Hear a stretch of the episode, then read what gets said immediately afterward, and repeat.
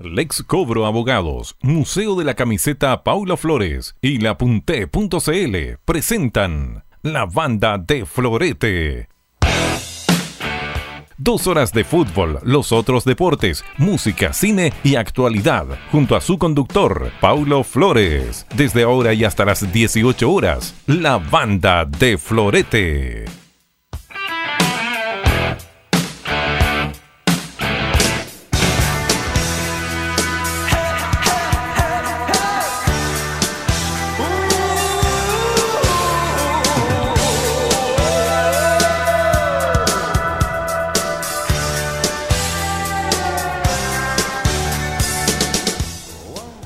¿Qué tal, señoras y señores? Buenas tardes, bienvenidos una vez más a Radioteca Web Estéreo. Estás escuchando la banda de Florete. Por supuesto, a través de Radioteca Web Estéreo. Tanto tiempo sin estar con, con ustedes. El, el, día de hoy estamos en vivo y en directo desde Santiago, 33 grados. La temperatura en este momento en la capital de la República de Chile. Tenemos mucho de qué hablar en lo que compete al, al fútbol principalmente hay novedades en el, en el mercado italiano, también hay novedades en lo que, en lo que está por acontecer en el preolímpico sub-23 que se está disputando en Colombia, también novedades en la fecha 1 de la primera división del fútbol nacional, selección chilena, mucho, mucho, mucho de qué hablar. Pero nosotros como acostumbramos, vamos a empezar con una canción, esta vez vamos a empezar con The Human League del álbum Crash nos quedaremos con Money. Lo que pasas a escuchar en la banda de Florete a través de Radioteca Web Stereo.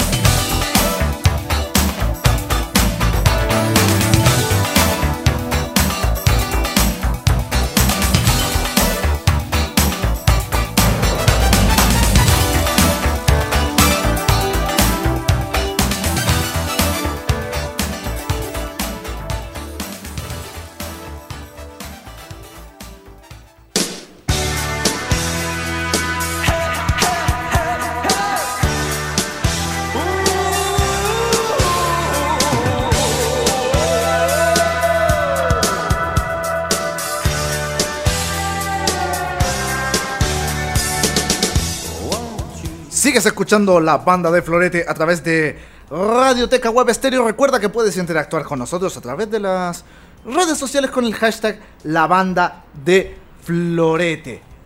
Te lo mencionaba antes de ir con, con nuestra primera canción de la jornada, que tenemos 33 grados de temperatura en Santiago, capital de la República de Chile. De inmediato vamos a partir con las informaciones porque en el, en el mercado italiano hay bastante movimiento que tiene que ver con jugadores chilenos. De hecho, el cuadro del Inter de Milán estaría decantando por Charles Aranguis. Recordar que todavía no ha, no ha debutado en esta segunda etapa de la Bundesliga producto de, de una lesión. Pero el cuadro donde está Alexis Sánchez estaría optando por el jugador del Bayern Leverkusen en, en base a que el traspaso de Arturo Vidal se estaría estancando. Además, se coincide con el buen momento de Charles Aranguis en el Bayern. Pese a, pese a su lesión, no venían con, con malos ojos. De hecho, como es, sabido y tal vez en algún momento te lo, te lo mencioné, prácticamente Arturo Vidal era, una obsesión para el Inter de Milán de, de Antonio Conte, pero con este movimiento en el banquillo por parte del, del cuadro culé, donde llegó Quique Setién, este prácticamente cerró la puerta a una salida del chileno a la Serie A. Pero, pese a ello, Charles Aranguis asoma para reforzar al cuadro Nerazzurri, ya que, ¿por qué no podría ser el refuerzo de la última semana y tal vez uno de los, de los bombásticos fichajes que podría tener el conjunto lombardo?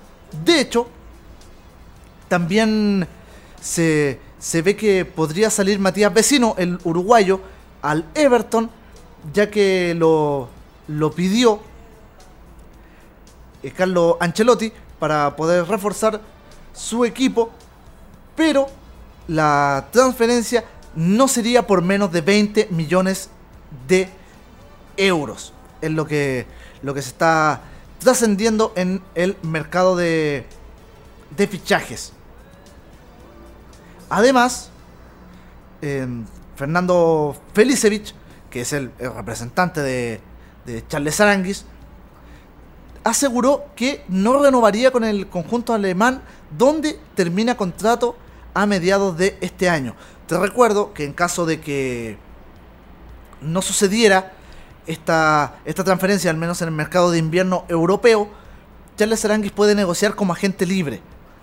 Así que, por lo demás, el Bayern Leverkusen no vería con malos ojos el tema de, de sacar algún rédito monetario por el internacional chileno. Por si te has perdido los, capítulos de tanto de la banda de Florete de, de Piso 23, te recuerdo que esta, esta opción de que pueda negociar como agente libre se debe por la ley Boseman, que rige en Europa que a contar de los últimos seis meses el jugador puede negociar como agente libre y por ello, independiente de que la negociación se cierre en enero, o sea, perdón, en febrero, marzo, abril, con los meses venideros, y aún siendo jugador de, de la institución, no se ven mayores réditos para el club, sino que solamente como agente libre.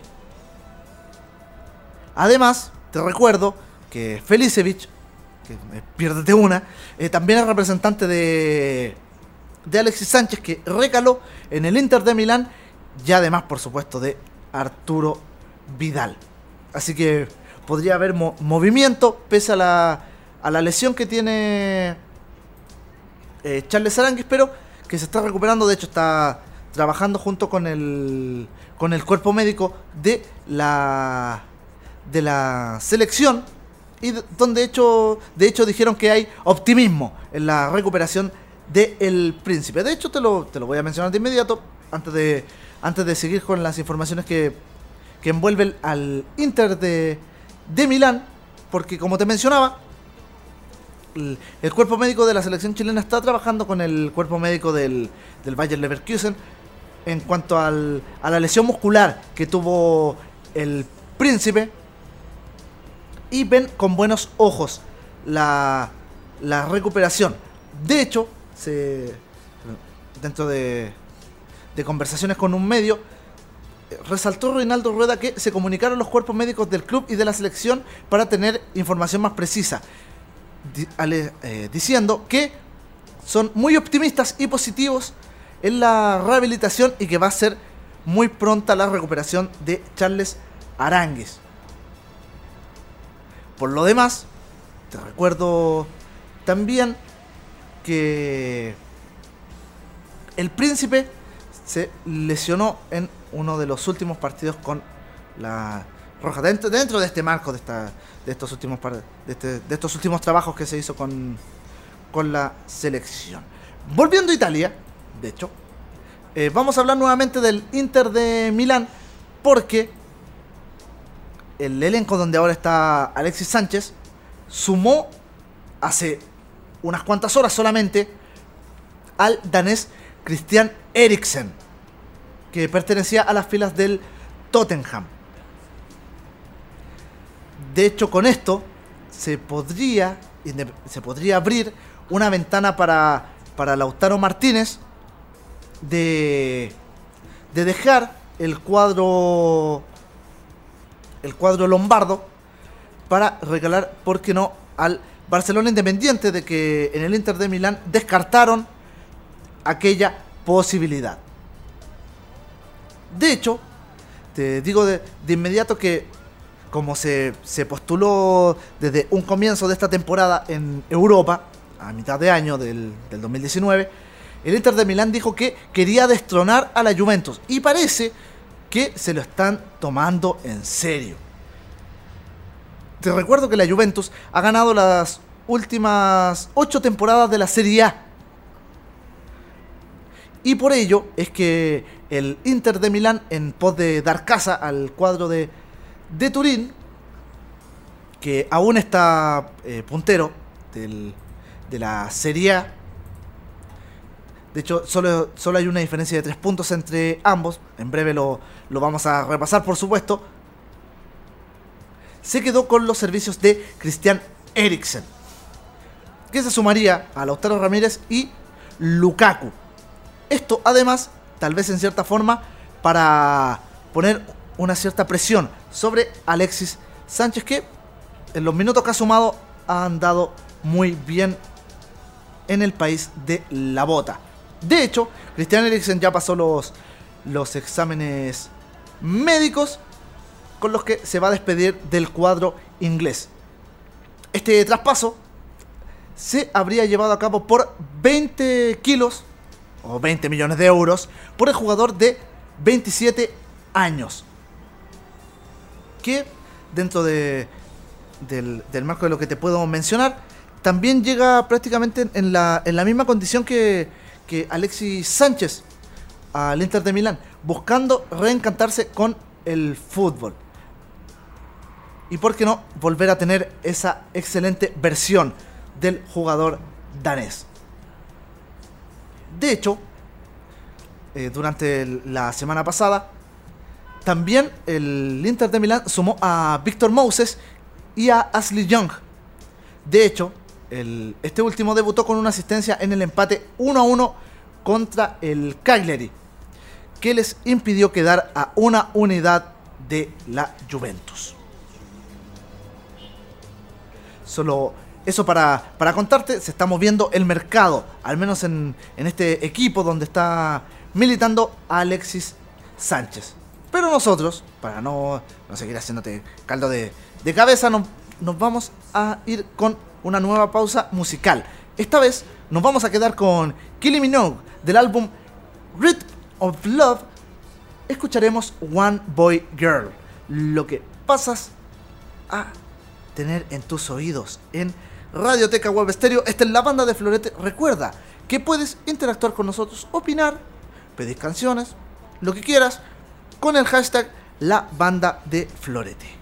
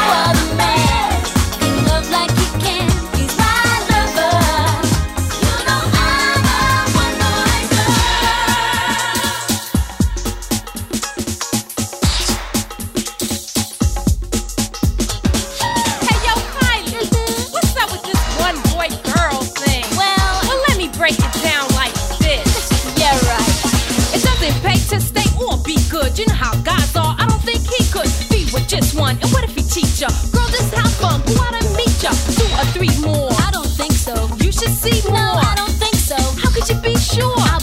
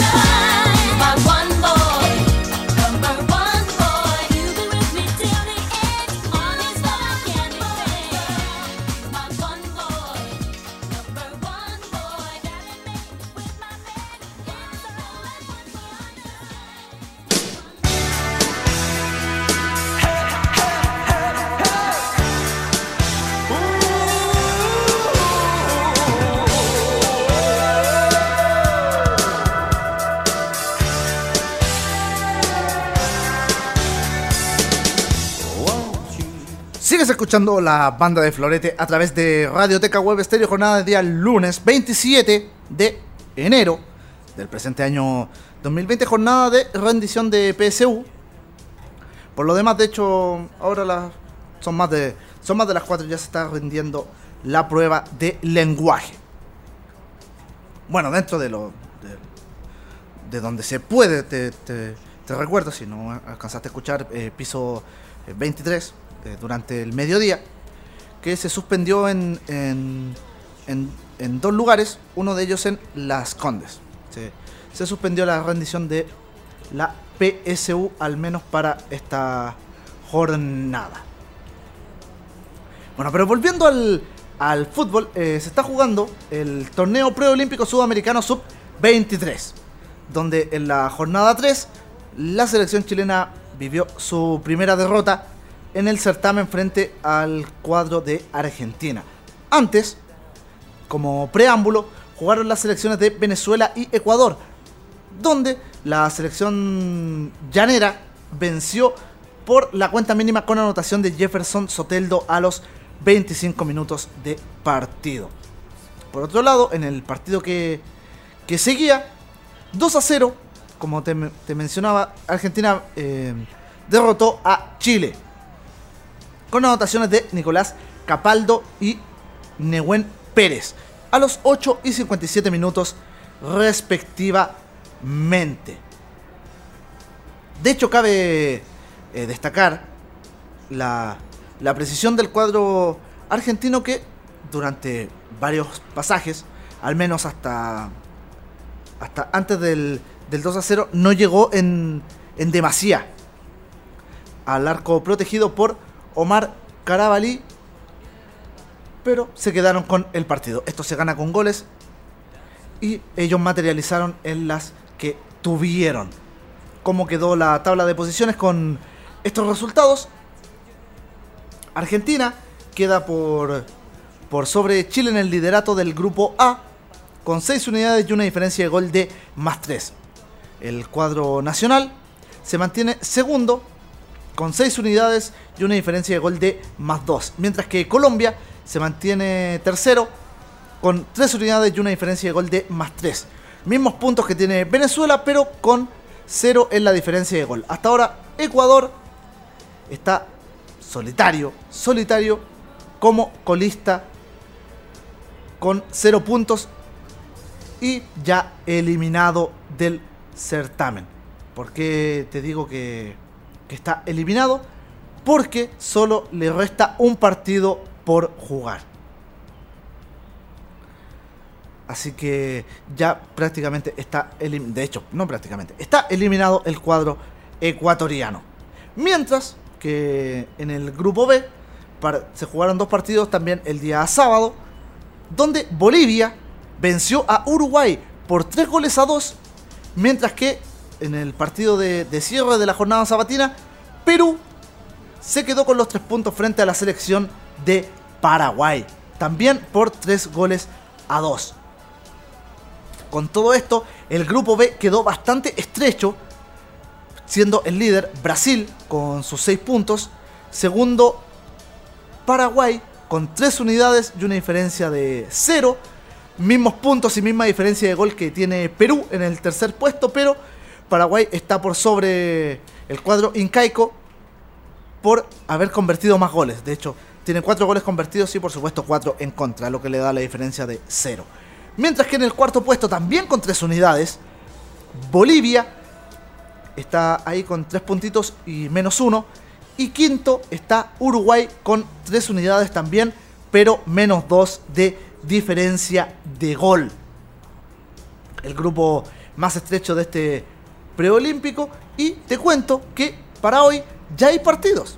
No se han jugado, no han empezado todavía. A las 8 de la tarde, en el grupo donde está nuestra selección chilena, juegan Argentina con Ecuador. A las 8 de la tarde, te recuerdo, Argentina líder de este grupo.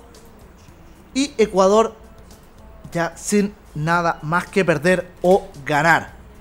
El colista. El puntero con el, con el colista Argentina con Ecuador a las 8 de la tarde.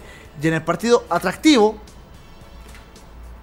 está Colombia con Venezuela a las 10 y media de la noche, horario de Chile, por supuesto.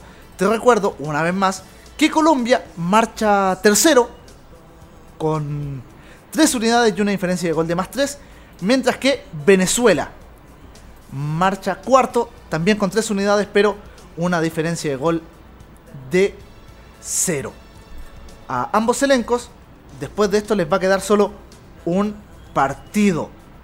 A Colombia le va, le va a tocar con nuestra selección chilena el día jueves, mientras que Venezuela también el día jueves va a jugar con Argentina. Así que es un partido totalmente atractivo y donde tal vez uno de los dos quede fuera en caso de perder.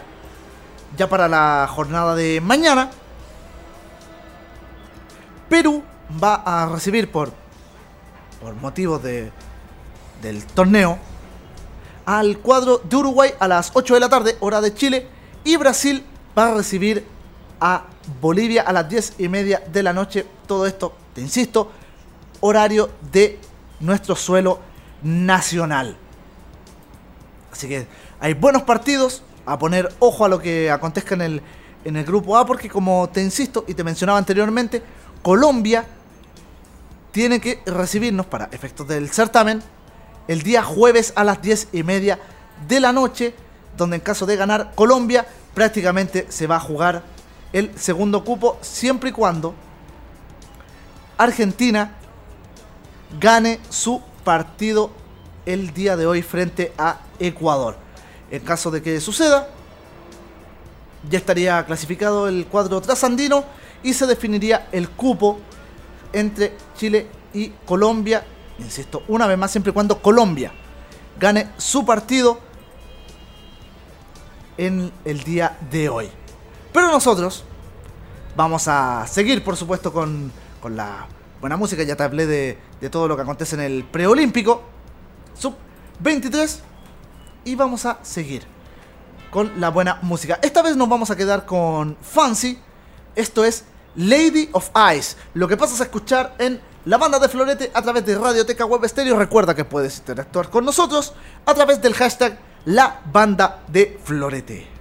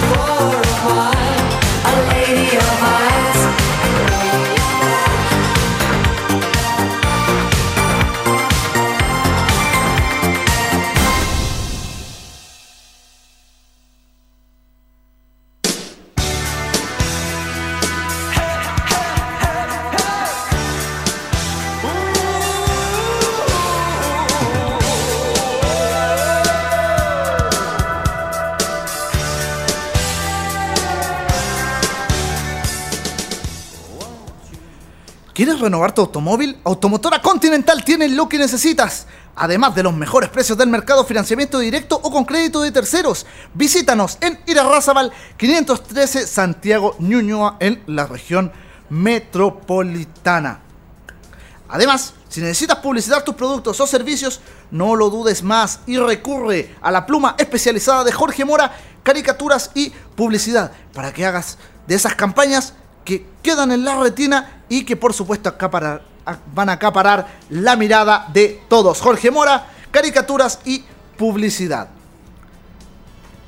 Además, te cuento que la historia de los grandes clubes y futbolistas la puedes encontrar retratada en camisetas, banderines, utensilios deportivos y mucho más. Todo esto solo en el Museo de la Camiseta de Paulo Flores. Visítanos en www.museocamisetas.cl. ¿No alcanzaste a anotar? Te lo repito, visítanos e infórmate en www.museocamisetas.cl. Además, por último, pero no por ello menos importante, ya tenemos nuestra la música que ya hicimos característica. Te quiero hablar de quienes han estado desde el día 1 con Radioteca Web Estéreo. Te hablo del mejor estudio jurídico especialista en recuperación de créditos morosos. Te hablo de Lexcobro, abogados. Estamos ubicados en compañía 1390 Santiago Centro, edificio YMCA en el piso 23. Ingresas al edificio YMCA, vas a ver un, panel numérico, marcas el, el piso 23, te dirá la letra del ascensor donde, donde tendrás que abordar. Y una vez que subes, sales y a mano derecha te encontrarás con Lexcobro Abogados, que es el estudio jurídico especialista en recuperación de créditos morosos desde el comienzo con Radioteca Web Estéreo.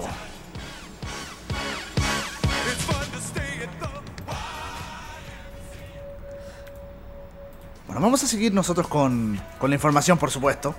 Estás escuchando la banda de Florete a través de Radioteca Web Estéreo, porque antes de, de pasar con la, con la información del, de los torneos, te quiero mencionar que algunos equipos ya comenzaron los trabajos de, de pretemporada. Tanto en la primera A como la primera B, no están todos en, en aquellos trabajos, pero lo comenzaron. Y ahora que te hablé del fútbol nacional, vamos a pasar de, de latitudes porque te, te voy a hablar de cómo se desarrolló las principales ligas a nivel europeo. Porque en, la- en lo que es la Bundesliga se jugó la segunda fecha de la segunda rueda. Por supuesto, la jornada 19 donde el, todo comenzó el viernes con la victoria, la goleada del Borussia Dortmund sobre el Colonia. 5-1 ganaron los de Dortmund con anotaciones de Rafael Guerreiro, Marco Royce, Jadon Sancho y Erling Braut, que convirtió en dos ocasiones. Guerreiro a los 1, Royce a los 29, Sancho a los 48 y Braut a los 77 y 87 minutos respectivamente. Mark Ut fue quien anotó el descuento a los 64 de partido. Por su parte, el Paderborn ganó por 2 goles a 0 frente al Friburgo, ya esto en la jornada sabatina. Venció pese a tener un jugador expulsado desde el minuto 59. Las anotaciones fueron de Christopher Andwi Adjet a los 48 y Sabiri a los 84 de penal. Siguiendo con la jornada de la Bundesliga, el Borussia Mönchengladbach ganó por 3 goles a 1 al Mainz 0-5, también en la jornada sabatina. Eh, Plea a los 24 y 76 y Nejos a los 88 convirtieron para el elenco del Mönchengladbach, mientras que la primera anotación del partido, lo que significó el 0-1, fue obra de Quaison a los 11 minutos. Siguiendo con la jornada sabatina, el Hertha Berlín venció por dos goles a 1 al Wolfsburgo con anotaciones de Memendi a los 68, mientras que para el Hertha Berlín, esta fue la anotación del local, para el forastero que se quedó con el partido, la anotación, perdón, la anotación fue de Turunaniga a los 74 y Luque Bacchio a los 90. Ya siguiendo con la jornada sabatina, el Frankfurt venció por dos goles a cero al Leipzig con anotaciones de Touré a los 48 y Kostic a los 90 más 4. El Unión Berlín venció en su partido al Osburgo en calidad de local el Berlín. También por dos goles a cero, seguimos con la jornada sabatina. Subotic a los 47 e Ingbarsten anotó a los 61.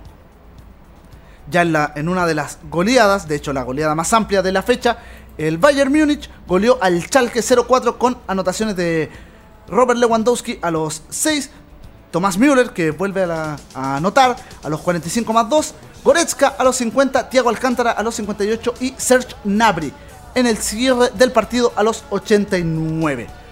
El Hoffenheim ganó por 3 a 0 al Werder Bremen con anotación de Klassen en propia puerta a los 65, Baumgartner a los 79 y Adamian a los 82 del partido. Y el Bayer Leverkusen ganó por 3 goles a 0 al Düsseldorf sin presencia del chileno Charles Aranguis que se encuentra en recuperación. Las anotaciones fueron de Harbert a los 40, Bender a los 78 y Lucas Alario de penal a los 89 del partido.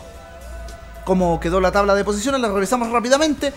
El líder sigue siendo el Leipzig con 40 puntos, 39 para el Bayern Múnich en, la, en el segundo lugar, con 38 el Borussia Mönchengladbach, cuarto el Borussia Dortmund con 36 positivos, quinto el Bayer Leverkusen con 34 unidades. Los primeros cuatro, te recuerdo, clasifican a la fase de, de grupos de la Champions League, mientras que hasta ahora el Leverkusen, de hasta ahora también del chileno Charles Aranguis, está clasificando a la fase de grupos de Europa League. Sexto con 33 puntos el Schalke 04 que está clasificando a la fase previa de la Europa League. Ya en lo que es la parte baja de la Bundesliga, el Werder Bremen está clasificando a las eliminatorias de descenso, que no es muy honorable, con sus 17 unidades. Y para el descenso están el Paderborn con el Düsseldorf con 15 unidades cada uno. Te recuerdo que también se está por jugar la Bundesliga 2 porque te quiero hablar de, de ella. También se va a jugar la jornada 19 de 34 fechas. Una Bundesliga 2 que no ha visto acción desde finales de diciembre. Te quiero hablar porque mañana a las 4 y media de la tarde el Hannover del chileno Mico Albornoz va a visitar al Regensburg por una nueva fecha de la Bundesliga 2. Actualmente el Hannover del chileno Mico Albornoz está décimo tercero con 21 unidades a solo unos peldaños del el descenso. Mico Albornoz que ha estado sumando bastantes minutos en lo que es la Bundesliga 2, pero todavía no se afianza del todo. Ya hablamos de lo que es la liga inglesa, ahora te vamos a hablar de música porque vamos a escuchar a Ultra Box. Esto es Sleepwalk. Esto más que nada para no seguir cuadrándote la cabeza con tanto número y tanto nombre extraño en lo que son las ligas europeas. Nos vamos a relajar un poco con Ultrabox del álbum Viena. Escucharemos Sleepwalk en la banda de Florete, por supuesto. ¿Y dónde más? En Radioteca Web Stereo.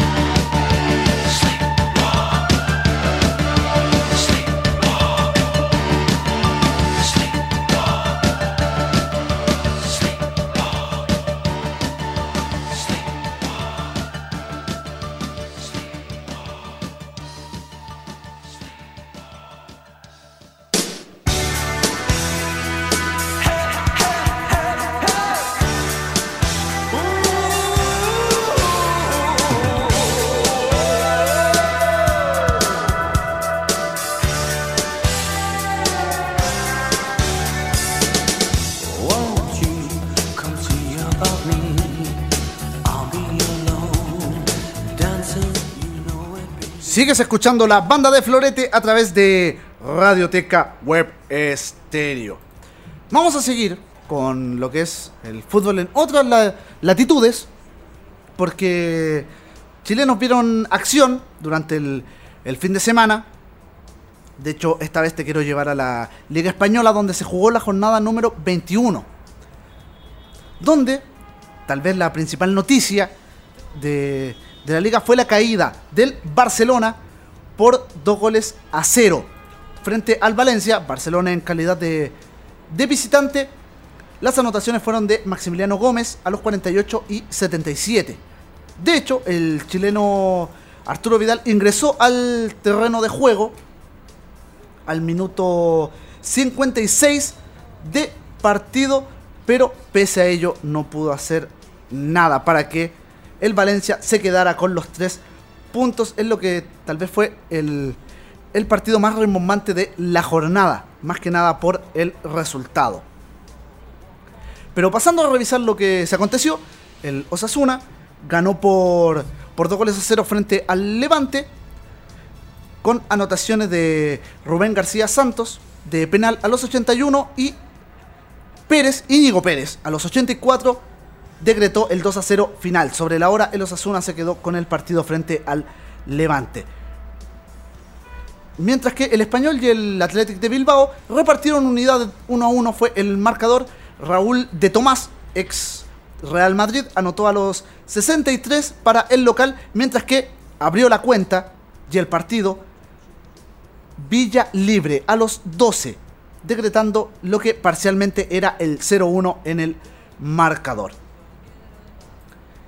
En otro partido, el Villarreal ganó por dos goles a uno frente al Alavés, el ex equipo del chileno Guillermo Maripán, Carlos Vaca a los 10 y Fernando Niño Bejarano a los 89 marcaron las anotaciones para el Villarreal. José Lu decretó el empate transitorio a los 80 de partido. Por otro lado, el Sevilla venció por dos goles a cero al Granada con anotaciones de Luke de Jong a los 11 y Nolito a los 34. El Atlético de Madrid con el Leganés empataron sin goles, aunque sí hubo una expulsión. Iván Cuellar a los 90 más 3. Por otro lado, el Celta de Vigo con el Eibar también igualaron sin goles con presencia de Fabián Orellana los 90 minutos.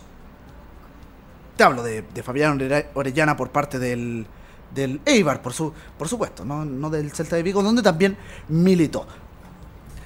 Ya para ir cerrando esto, este, este resumen de los resultados, el Getafe ganó por un gol a cero ante el Betis con anotación de Ángel Luis Rodríguez mediante lanzamiento penal a los 89 y una expulsión. Hubo el partido por parte del forastero, te hablo del Betis, Fedal se fue expulsado a los 90 del partido. Por otro lado, la Real Sociedad venció por 3 goles a 0 al Mallorca con anotaciones de Alexander Isaac a los 46 Ander Berrenetsea a los 58, Cristian Portugués. A los 81 convirtieron el 3 a 0 final por parte de la Real Sociedad frente al Mallorca y la, tal vez la victoria de la fecha no tanto por el resultado, sino por lo que significó. El Real Madrid venció al Valladolid en calidad de forastero por un gol a cero, con anotación de Nacho Fernández a los 78 de partido. Con todos estos resultados, el Real Madrid se encarama solitario, líder, los dirigidos de Zinedine Zidane con 46 unidades, segundo el Barcelona con 43, tercero el Sevilla con 38, cuarto el Getafe con 36, todos estos hasta ahora clasificando directamente a la fase de grupos de la UEFA Champions League. Quinto, el Atlético de Madrid también con 36 unidades, pero peor diferencia de gol en comparación al Getafe. Más 10 para el Getafe y más 8 para los del Cholo Simeone. Mientras que sexto está la Real Sociedad con 34 unidades. Hasta ahora te, lo, te lo mencionaba, los primeros cuatro, Real Madrid, el Barcelona, el Sevilla y el Getafe, estarían llegando a la Champions League, mientras que el Atlético de Madrid estaría clasificando a la fase de grupos de la Europa League y la Real Sociedad a la fase previa del mismo torneo. El Eibar del chileno Fabián Orellana está decimoquinto con 23 positivos y mientras que en el descenso, en lo que es la Liga Española, se encuentra el Celta de Vigo, el Leganés y el Español de Barcelona con 17 unidades y 15 respectivamente. El Celta de Vigo con 17 y el Leganés con el Español con 15 unidades. Esto en el marco de la Liga Española. Mientras que la Liga Inglesa, que se va a poner al día el, el día miércoles con el partido del West Ham con el Liverpool, un cuarto para las 5 de la tarde.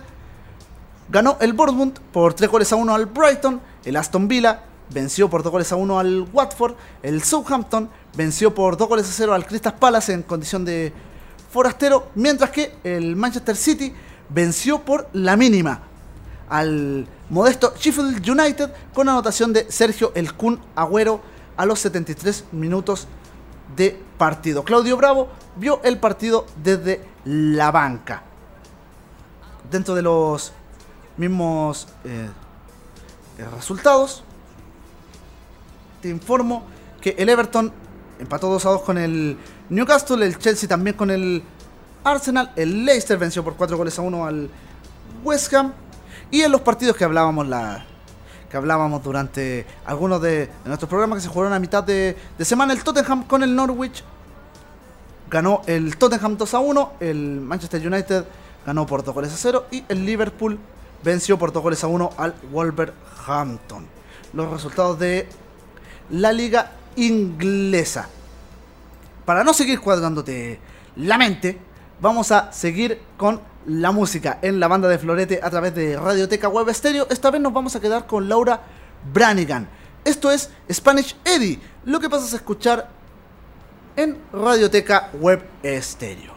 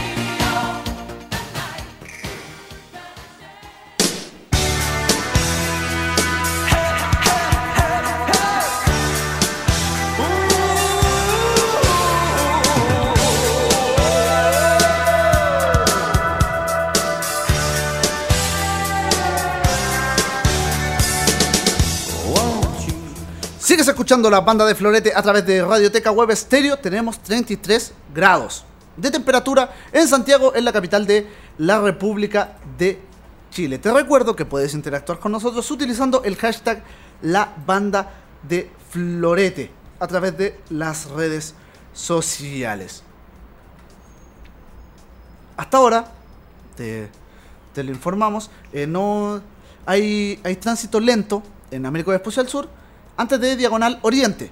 Hay un procedimiento de bomberos que está ocupando la pista derecha. Esto en Ñuñoa, por si tienes que pasar por ahí, an- andas en tránsito, tal vez del trabajo, y estás, por supuesto, en la compañía de Radioteca Web Stereo, te lo decimos de inmediato, ¿ok? Un accidente de tránsito por Avenida Vespucio al sur, antes de Diagonal Oriente, por un procedimiento de bomberos que está ocupando la pista derecha, en referencia, por supuesto, al mismo incidente que se produjo.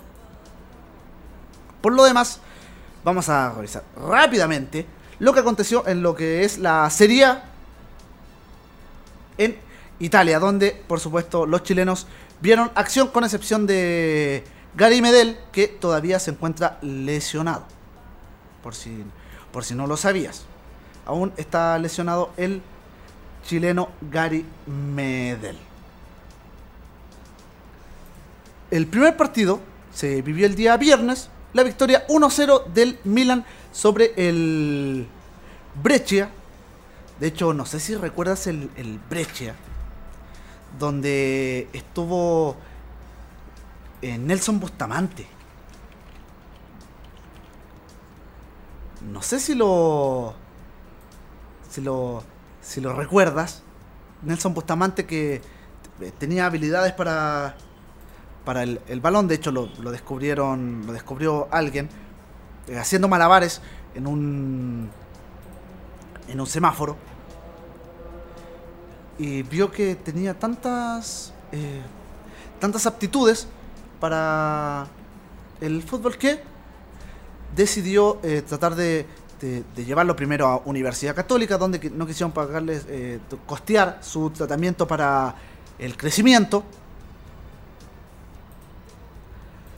Y terminó llevándoselo a Europa, en específico al Brescia, de hecho, que ahora está en la Serie A, eh, por ese entonces estaba en la Serie C de, de Italia. Estuvo ahí sin mayor fortuna, de hecho estuvo en acá en Chile después después de pasar por por múltiples equipos en en Italia finalmente llegó a Santiago Morning en la temporada 2018 luego recaló en Barnechea durante la temporada 2019 y actualmente se encuentra sin equipo. El jugador de 27 años que estuvo en el Brecha, como te mencionaba, también estuvo en el, en el Boloña, en la sub-19 sí, del, del Boloña, luego en el Leche, en el Matera, por mencionarte algunos equipos de Italia. Bueno, eh, te mencionaba que el Brecha, antes de hacer toda esta, toda esta extensión al, al tema, el Milan venció por un gol a cero al Brecha con anotación de ante Rebic, el internacional croata a los 71 de partido. Mientras que el, el Boloña con el Spal, el Boloña en calidad de forastero venció 3 a 1 el Boloña de Gary Medel, que te insisto, no, no fue ni siquiera citado por estar lesionado. Las anotaciones fueron de Francesco Vicari a los 24 en propia puerta. Musa Barrow a los 59 y Andrea Poli a los 63 decretaron los tres goles de Polonia, mientras que lo que era la victoria transitoria del Spal fue a los 23 minutos por parte de Andrea Petaña mediante lanzamiento penal. La Fiorentina, la Fiorentina con el Genoa, por su parte, empataron sin goles con presencia de Eric Pulgar durante los 90 minutos. Por otro lado, el Inter de Milán con el Cagliari empataron 1 a 1 en esta fecha de, de la Serie A. Alexis Sánchez ingresó al, al terreno de juego, pero antes de, especificarte en qué, en qué momento fue, te recuerdo que la anotación fue de Lautaro Martínez a los 29 del partido, que pasó de, de héroe a villano, ya te voy a decir por qué. Mientras que Nengolan, el ex Roma y también Inter de Milán, anotó para el Cagliari a los 78. Lautaro Martínez vio la tarjeta roja a los 90 más 4, al igual que Tomaso Berni a los 90 más 5, ambos por el Inter de Milán. Te decía que hubo presencia del chileno Alexis Sánchez. A los 82 minutos ingresó el niño Maravilla en desmedro de Stefano Sensi. Por otro lado, el Parma venció por a cero al Udinese con anotaciones de Ricardo Jagliolo y Dejan Kulusevski a los 19 y 34 minutos del partido. Por otro lado, la Sampdoria con el Sassuolo empataron sin goles, solo la expulsión de Federico Peluso a los 25 minutos, tal vez la principal incidencia del partido. El, el Asperona venció al Leche por 3 goles a 0. Hubo una expulsión de Cristian del Orco a los 67 de partido. Sí, escuchaste bien, Cristian del Orco. Por si te da una tendencia medio señor de los anillos, hay, un jugador al que le puedes poner atención. Por otro lado, la Roma con la Lazio empataron a 1 con anotaciones de Edin Seco para la Roma y Francesco Acerbi para la Lazio a los 26 y 34 respectivamente. En el partido que llamaba la atención de, de la fecha, la Juventus cayó frente al Napoli. La anotación de la visita, que la Juventus, fue obra de Cristiano Ronaldo a los 90, mientras que el Napoli a través de Zielinski y Lorenzo Insigne a los 63 y 86 decretaron la victoria del Napoli. Si tú estás pensando que estoy dejando un partido afuera de esta jornada 21, te estás equivocando, lo hemos dejado para el último, porque en el partido que prácticamente marcó la fecha de la Serie A, el Atalanta vapuleó en condición de visitante al Torino por 6 goles, por 7 goles a 0. Las anotaciones fueron de Ilicic a los 17, 53 y 54 de partido. Gosens a los 29, Dubán Zapata mediante lanzamiento penal a los 45 más 1 y el doblete de Luis Muriel a los 86 a través de los 12 pasos, lanzamiento penal y a los 88. El Torino vio expulsiones a los 76 de partido y a los 89 para Iso y Lukic respectivamente.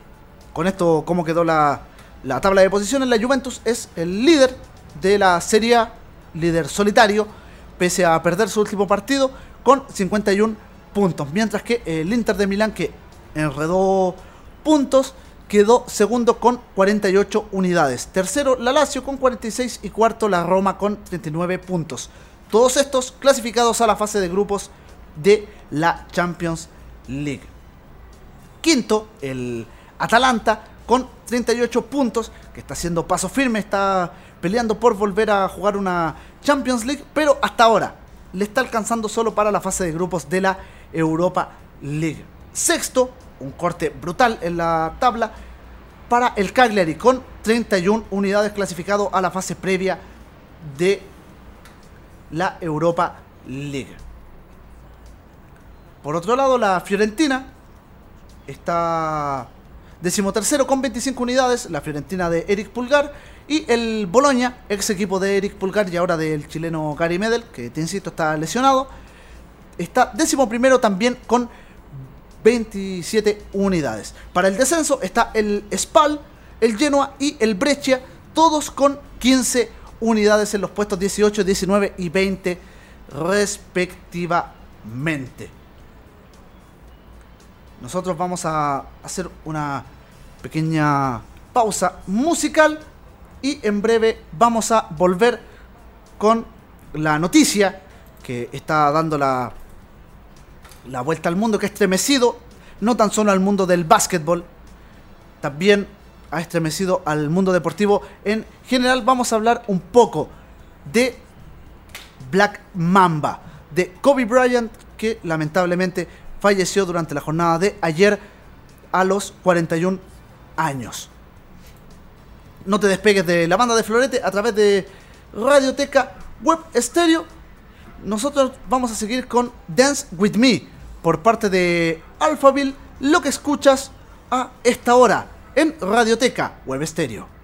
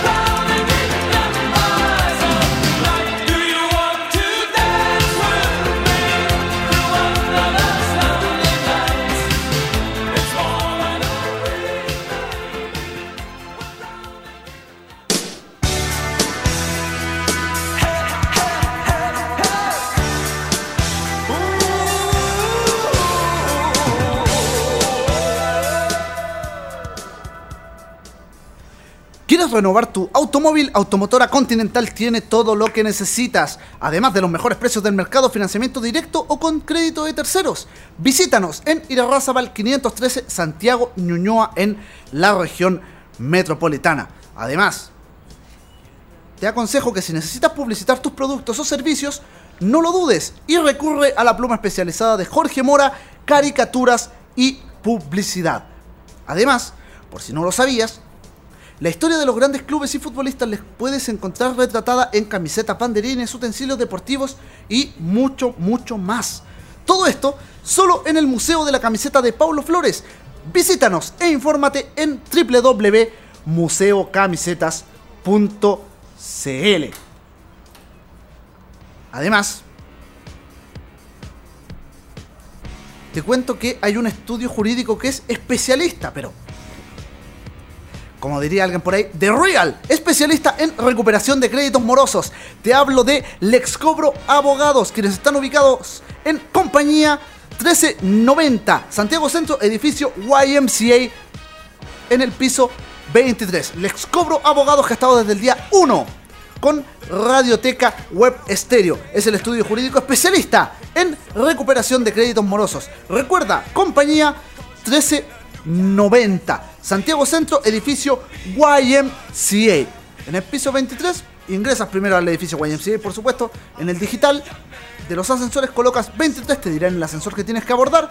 Y una vez que subas, y se abran las puertas en el piso 23, por supuesto, no te vayas a confundir. A mano derecha te encontrarás con Lex Cobro Abogados, quienes te insistimos y somos majaderos, han estado desde el día 1 con Radioteca Web Estéreo. Como te decía anteriormente, vamos a hablar de este lamentable hecho que se sucedió en la jornada del día de ayer, porque a los 41 años murió la leyenda del baloncesto, Kobe Bryant. Murió en un accidente de helicóptero en la localidad de Calabazas, en California. Murió junto a ocho personas más, entre las cuales lamentablemente se encontraba su hija Gianna María de tan solo 13 años. Hasta ahora, hasta ahora, eh, hay, hay variada información, tal vez no, no mucha, demasiado veraz, pero lo que te puedo decir es que el jugador que se retiró en 2016 viajaba en un helicóptero privado junto a ocho personas, como te había mencionado, y todas fallecieron. Te recuerdo que Bryant era casado y tenía eh, cuatro hijos. Y como te mencioné, una de ellas, Yana María, de 13 años, se encontraba viajando con él. De hecho, las identidades tanto de Kobe Bryant como de su hija fueron eh, confirmadas por los miembros de los equipos de emergencia y por la propia liga de la NBA. El sheriff del condado de Los Ángeles, Alex Villanueva, no quiso confirmar las identidades en rueda de prensa hasta que fueran verificadas oficialmente por el forense. Te insisto, Kobe Bryant, una de las mayores estrellas del deporte que ha dado Los Ángeles y Estados Unidos. Esta lamentable eh, muerte ha dado la vuelta al mundo y ha tenido un impacto a todas las latitudes del deporte.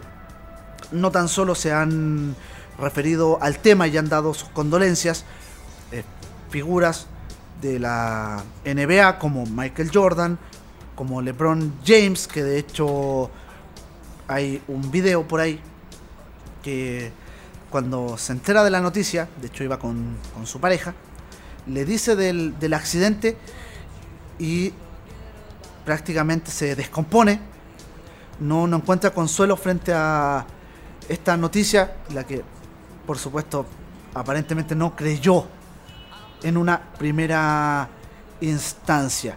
De hecho, para narrarte un poco la situación que se vivió ayer, los bomberos recibieron la primera llamada que avisó de un helicóptero que se había estrellado a las 9.47 de, de, de la mañana, hora, eh, hora local, por supuesto. Se produjo en una colina en la zona de Calabazas, una localidad de alto poder adquisitivo del noroeste de Los Ángeles. El aparato era un Sikorsky S-76 de 1991.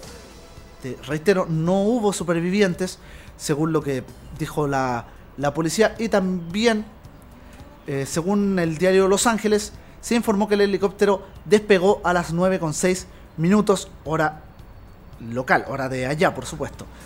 Despegó del aeropuerto John Wayne en el condado de Orange, al sur de Los Ángeles, donde vivía Kobe Bryant.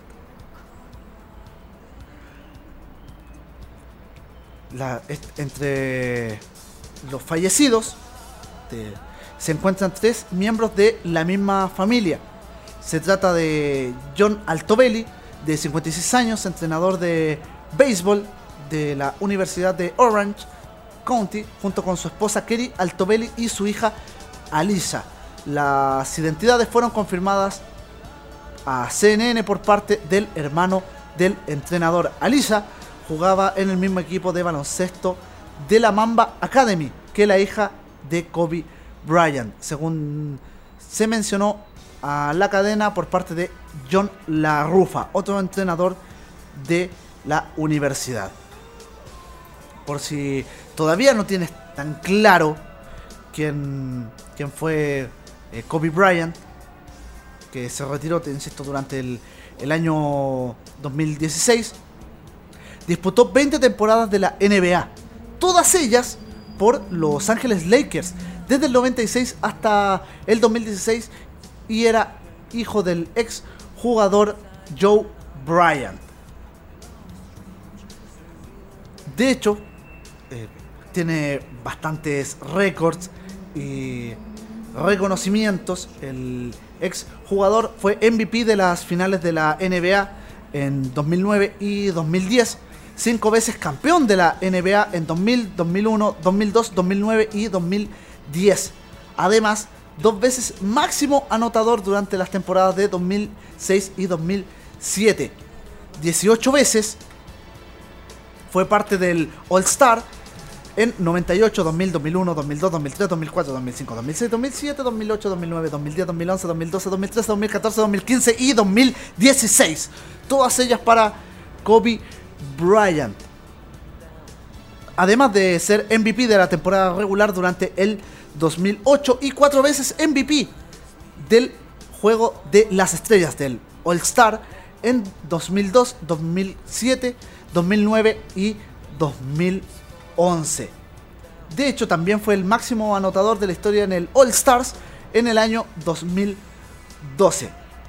Además, 11 veces fue parte del mejor quinteto de la NBA durante 2002, 2003, 2004, 2006, 2007, 2008, 2009, 2010, 2011, 2012 y 2013. Un peso pesado de la NBA.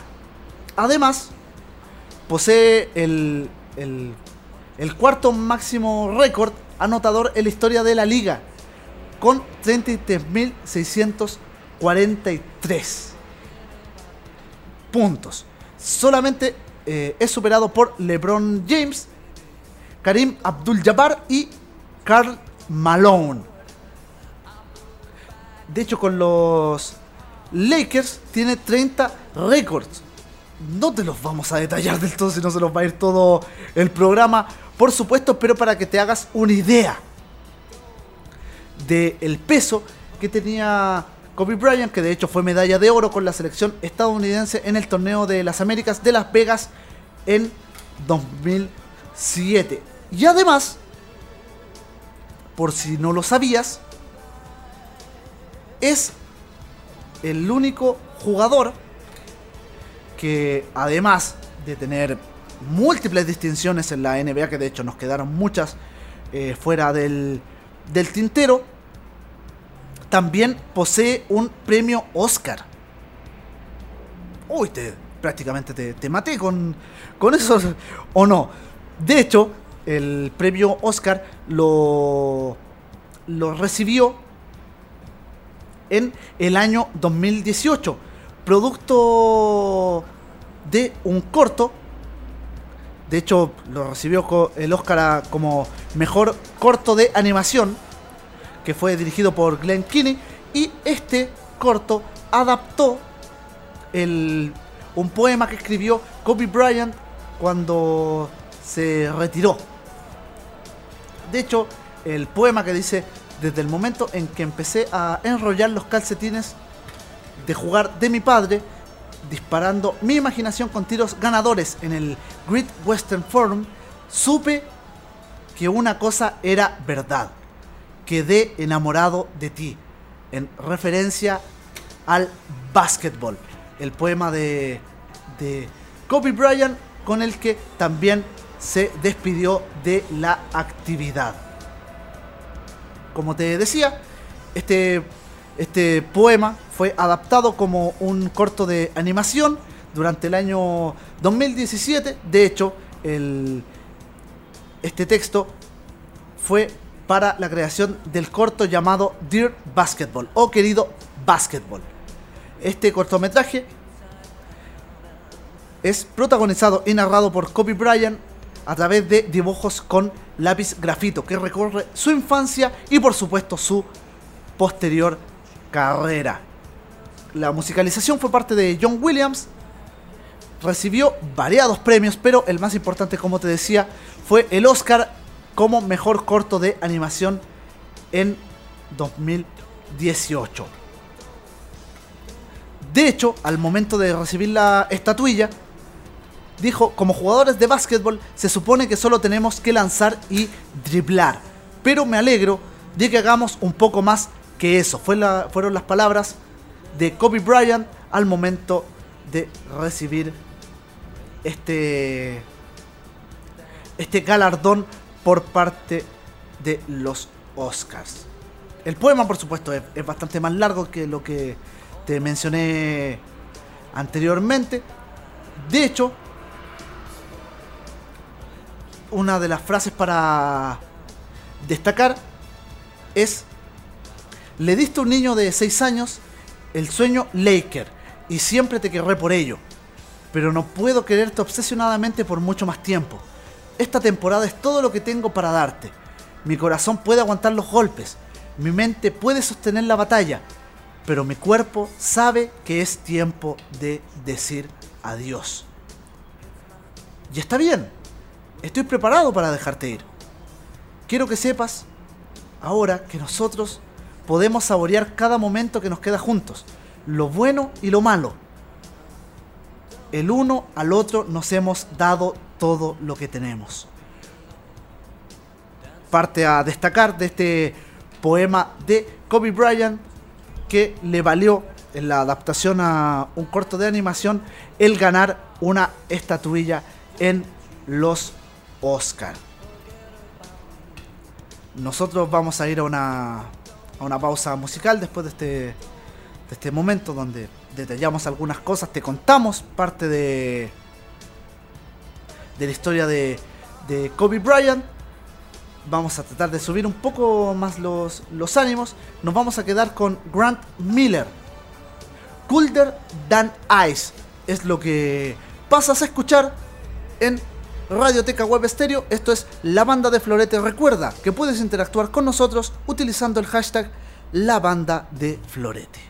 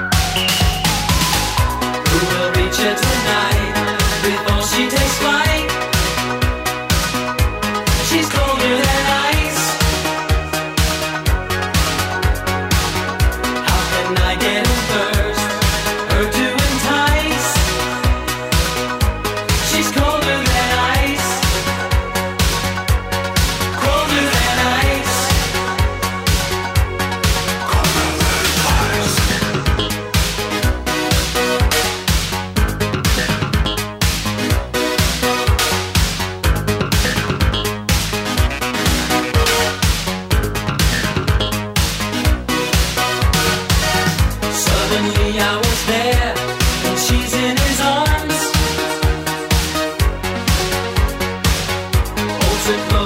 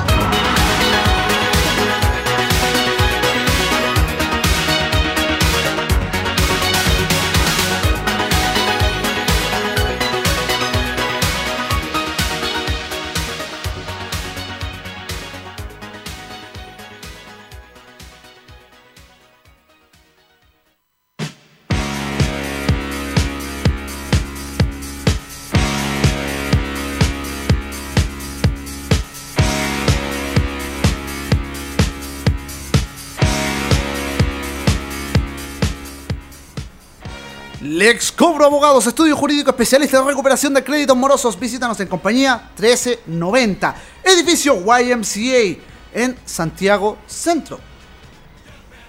En el piso 23 está, está ubicado Lex Cobro Abogados, el estudio jurídico especialista en recuperación de créditos morosos que ha estado desde el día 1 con Radioteca Web Estéreo. Te lo reitero, compañía 1390, edificio YMCA en el piso 23.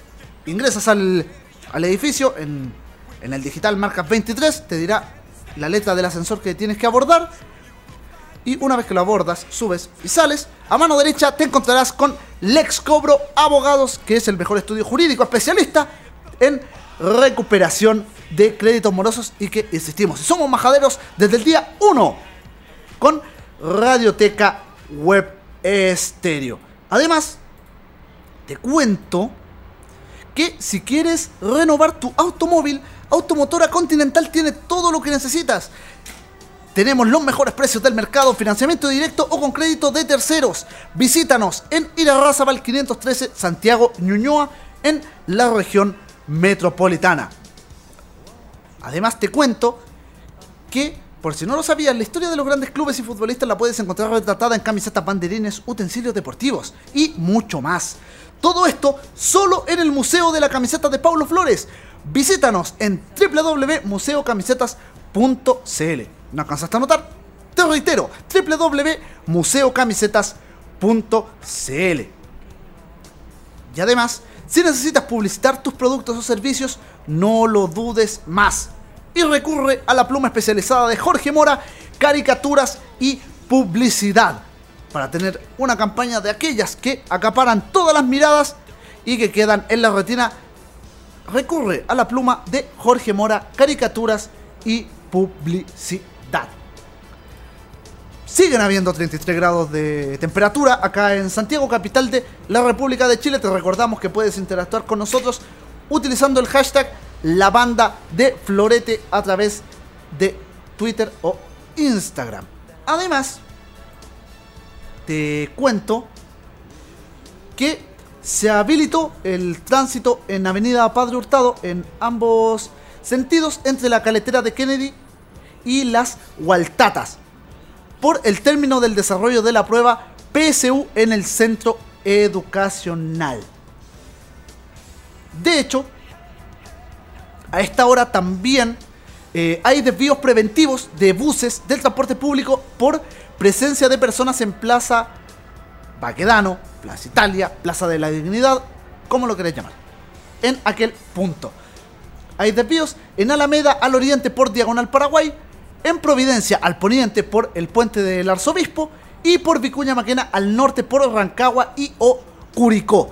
Lo que está aconteciendo en este momento, por si tú estás pronto a salir de tu trabajo, te lo reitero, desvíos preventivos de buses del transporte público por presencia de personas en Plaza Baquedano, Alameda al oriente por Diagonal Paraguay, Providencia al poniente por Puente del Arzobispo y Vicuña Maquena al norte por Rancagua y o Curicó.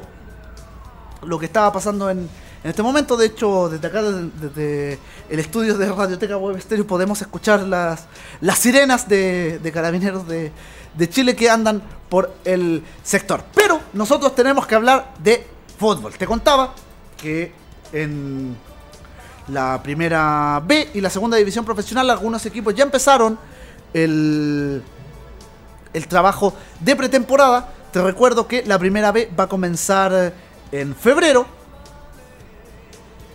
Estamos al lado, todavía no se, no se confirma del todo la, fecha de inicio, solo que será durante el mes de febrero y que durará, por supuesto, hasta diciembre. Mientras que la segunda división profesional comienza en abril del presente año y también va a terminar en diciembre, siempre y cuando no pase a mayores en la situación del país. Y tuvimos acción, por supuesto, la, la fecha número uno del Campeonato Nacional de la Primera División, la División de Honor del fútbol chileno, comenzó el día viernes y todavía no ha terminado, por si acaso, en la jornada del día viernes, en un partido bastante entretenido, que de hecho vio cómo el cuadro local dio vuelta el marcador durante el segundo tiempo. Everton derrotó a Universidad de Concepción en la quinta región. La apertura de la cuenta fue parte de Simón Ramírez a los 27 minutos, mientras que Marco Sebastián Paul decretó la igualdad transitoria a los 71 minutos mediante lanzamiento penal. Guillermo Pacheco vio una roja a los 75 y Maximiliano Cerato, una prácticamente una institución de Everton, decretó a los 90 más 3 el 2 a 1 con que los ruleteros sumaron sus primeras tres unidades en el certamen. Durante la misma jornada del día viernes, esta vez en el estadio El Teniente de Rancagua, Unión La Calera venció por dos goles a uno a O'Higgins de Rancagua. Las anotaciones fueron de Nicolás Stefanelli a los 19 mediante lanzamiento penal. Ramón Fernández decretó la igualdad a los 53 también mediante lanzamiento penal.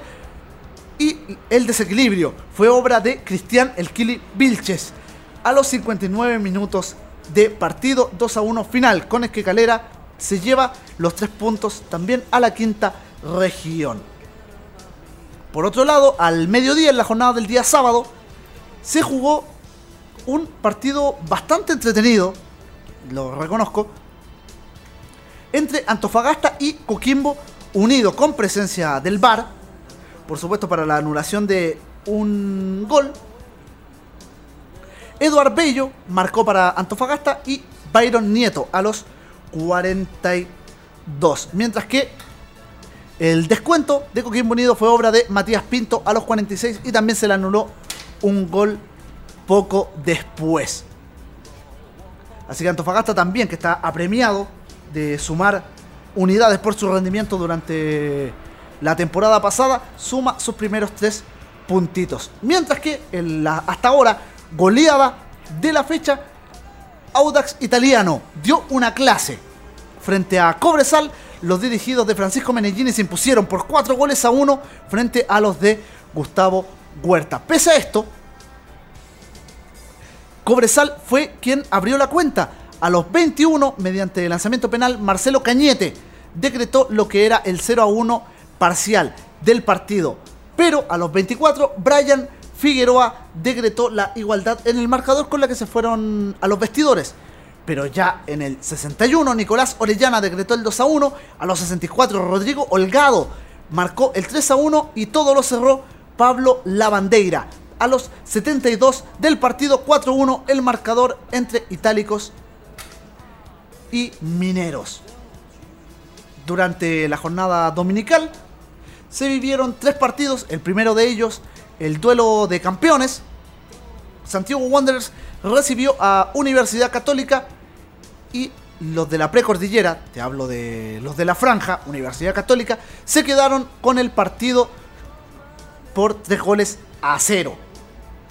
La primera anotación del partido fue obra de Luciano Wed a través de lanzamiento penal a los 37 minutos. A los 73, Ezequiel Luna vio la cartulina roja y ya a los 87 Gastón Lescano marcó la segunda diana, pero Fernando Sampedri a los 90 más 3 decretó el 3 a 0 final, con el que Universidad Católica se quedó con sus primeros tres puntos de esta temporada. Ya un poco más tarde, un equipo que lamentablemente no levanta cabeza en la, en la temporada, Universidad de Chile perdió frente a Huachipato por dos goles a uno en el estadio Huachipato Cap a 0. Las anotaciones del partido fueron obra de Ignacio Tapia a los 49 para los acereros, mientras que Joaquín Larribey, a través de lanzamiento penal, decretó el 1 a 1 y la anotación, por supuesto, para Universidad de Chile, pero no todo terminó ahí, porque en los 90 más 4, Jofre Escobar decretó la victoria para Huachipato frente a una Universidad de Chile que sigue sin encontrar solución a su mal momento. De hecho, según primeros cálculos, por ahí, se dice que Universidad de Chile tendría que sumar todos los puntos de esta primera rueda para poder salvarse del descenso. Obviamente queda todo lo de la, segunda mitad del año, por supuesto, pero los cálculos serían esos. Sumar todos los puntos que restan de esta primera rueda para zafar del descenso. Durante la jornada del día de ayer, el partido que hasta ahora ha sido el último de esta primera fecha de la primera A del fútbol nacional y con una polémica bastante grande, producto de que no hubo VAR por fallas técnicas. Unión Española venció por 3 goles a 2 a, a Deportes Iquique. Los Dragones Celestes, de hecho, se mantuvieron arriba en el marcador hasta el minuto 88 de partido. Las anotaciones fueron por parte de Diego Orellana a los 18 para los dirigidos de Jaime Vera.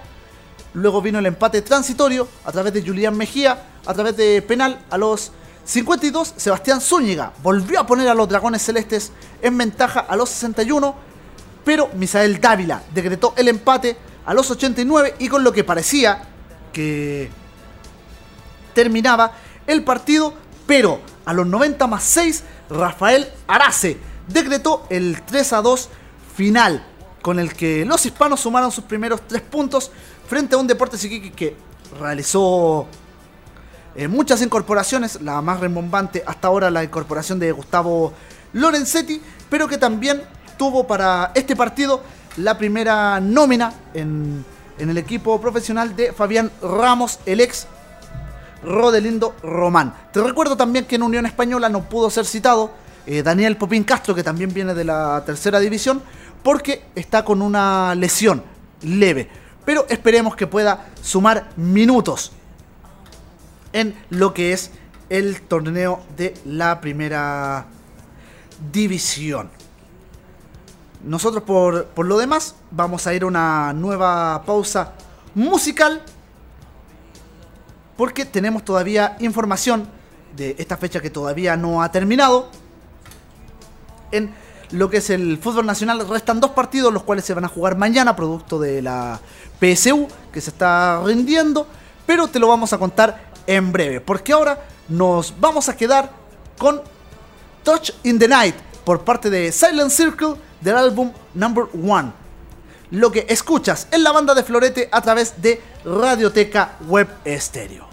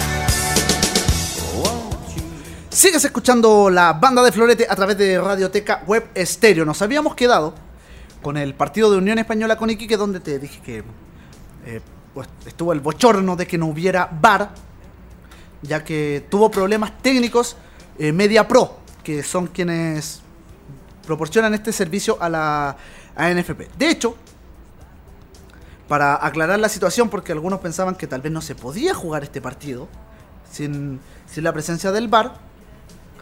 De hecho, las bases del campeonato, AFP Plan Vital, como se llama el torneo, detallan en el título 5, artículo 28, que en caso de imposibilidad técnica absoluta de implementar el sistema VAR y o casos fortuitos y o casuales de fuerza mayor, esto no será causal de anulación de un partido ni de, ni de reclamo alguno. Lo que especifica las bases del torneo. Por eso se jugó, aparte de la molestia evidente. De hecho, eh, fui al, al- partido, dicho sea de paso, fui al, al partido a mirar, ya, bueno, ya, a darle la- las buenas vibras a, a Fabián Ramos, por supuesto. Y en el entretiempo, los ánimos estaban muy caldeados en el furgón de Media Pro con los personeros tanto de ANFP como de la comisión de árbitros. Los ánimos muy, muy, muy caldeados, caras de, mucha molestia, que no es para menos.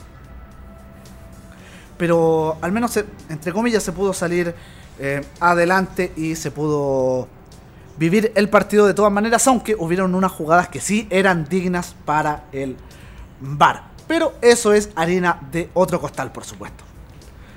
Los partidos que quedan para la fecha, para que se termine esta primera jornada de lo que es la primera A del fútbol nacional, los partidos restantes son Curicó Unido con La Serena, que fue el flamante segundo ascendido de, de la liguilla de la B que se terminó hace, hace no mucho, de hecho la semana pasada.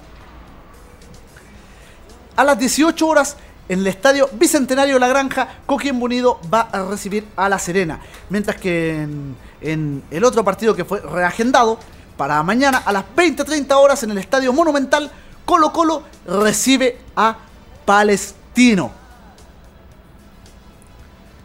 Un Colo Colo que entregó un parte médico durante el día de hoy y confirmó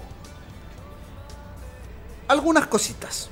Nicolás Blandí no va a poder estar por lesión, de hecho tuvo un desgarro miofacial del bíceps femoral del muslo izquierdo. Está en rehabilitación kinésica. Mientras que Matías Fernández sufrió un desbalance muscular de rodillas y está en fase de reintegro deportivo. Por otro lado, también se dio a conocer los estados de Pablo Mouche y Matías Saldivia, siendo el de Pablo Mouche un desgarro recto femoral del muslo derecho en fase de reintegro deportivo. Mientras que lo de Matías Saldivia, como todos sabemos, rotura del ligamento cruzado anterior de la rodilla izquierda, está en quinto mes de rehabilitación kinésica post-quirúrgica.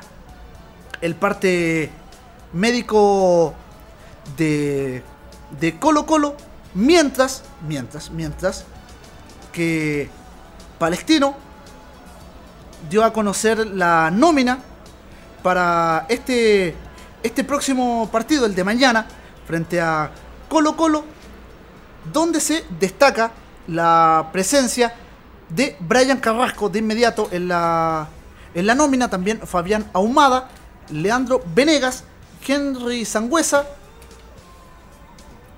Diego Soto, que es un juvenil, y también Nicolás Solabarrieta.